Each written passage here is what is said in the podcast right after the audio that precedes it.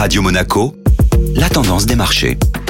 La tendance des marchés avec Alexandre Rolando de Société Générale Private Banking. Bonjour Alexandre. Alors la société ST Microelectronics s'affiche une fin d'année 2020 meilleure que prévu. En effet Benjamin, suite à l'annonce d'excellents résultats pour le dernier trimestre de l'exercice 2020, l'action ST Microelectronics a clôturé la première semaine de l'année 2021 proche de ses plus hauts historiques à 33 euros. Le fabricant de semi-conducteurs a en effet annoncé, en amont de sa publication officielle, un chiffre d'affaires de 3,24 milliards de dollars entre début octobre et fin décembre dernier, soit une hausse de 18% par rapport à l'an passé dépassant ainsi les moyennes des objectifs d'environ 8 points. Quels ont été les principaux facteurs contribuant à ce résultat À l'instar d'un de ses concurrents Dialog Semiconductor ayant publié des ventes supérieures aux attentes grâce à la demande d'iPhone 12 aux États-Unis et en Chine, le groupe franco-italien ST Microelectronics a précisé que l'activité avait bénéficié d'une meilleure demande globale, tant sur ses produits destinés au secteur automobile que sur ses composants utilisés pour les téléphones et tablettes 5G. ST Microelectronics présentera ses résultats complets et définitifs ainsi que ses perspectives pour le premier trimestre du millésime 2021 le 28 janvier prochain, avant l'ouverture des marchés financiers. La